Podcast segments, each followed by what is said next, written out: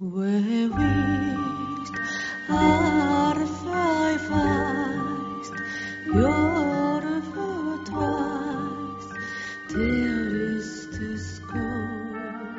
ぼ日刊階段山猫便第9夜今夜ご紹介するのは山の悪霊というお話です。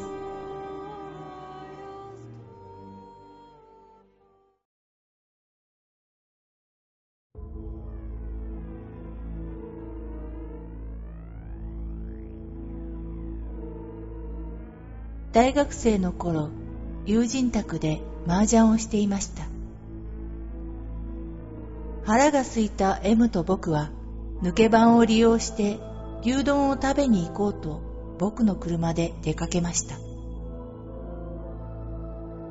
山道に差し掛かった時に M は「止めてくれ!」と言いました。なぜかと尋ねると山の魔物悪霊と言っていたかもしれませんがから悪意を感じる。このままでは俺たちは二人とも死ぬ。と言い出しました。M が自称霊能者なのは知っていましたが突如そんな不吉なことを言われて腹が立った僕はなぜそんなこと言うそんなに言うんだったら戻ってやるから自分の原チャリで行けよと怒鳴ると M は今すぐに対決しなければならない時間がないと真摯に訴えるので怒りより不安と恐怖で結局 M に折れてしまい車を山道に止めて林の中へ彼と一緒に入っていくことになりました。夜釣り用に置いてあった小さな懐中電灯で細い道を照らしながら歩いていくととても古い家の廃墟がありました。半壊してどこからが草むらでどこからが家の中なのかわからないほどでした。M はスタスタと家の中へ入っていきましたが僕は外から彼を照らしていました。恐ろしくてとてもついていけませんでした。突然 M が叫びました。殺すぞクソども！など普段のおとなしい彼からは想像もできないほどの下品な言葉です。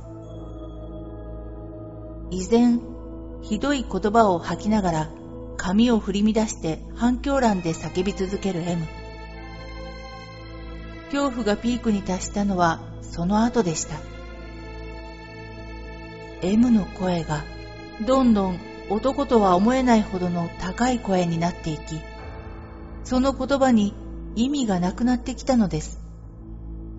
ただ何かの動物のようにキーキー叫ぶようにそうなったと同時に彼を置いて逃げました。その足で家に帰って布団に潜って朝まで電気をつけたまま震えていました。朝から少し眠って昼くらいになった時に電話がありました。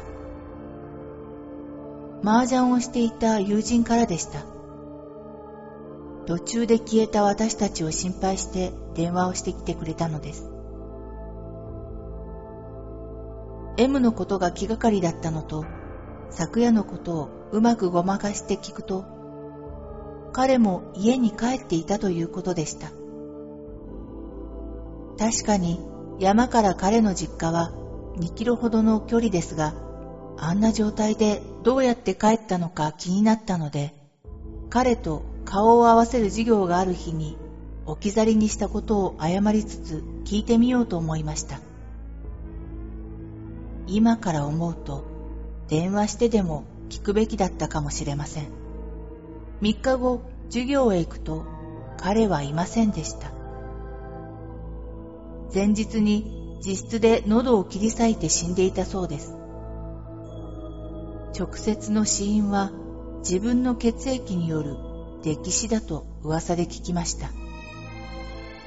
僕は自殺だとは思いませんでした。何かに殺されたんだと思いました。理由をつけて彼の葬式には行きませんでした。今でも悪夢を見ます。廃屋から彼のキーキー叫ぶ声が耳について離れません。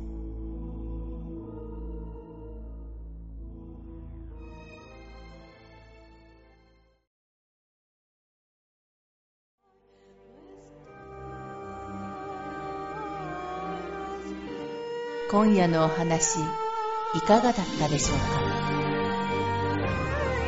ほぼ日刊怪談山猫便では、ポッドキャストにてミニ怪談朗読をほぼ毎日深夜0時に配信してまいります。それでは皆様、おやすみなさい。良い夢を。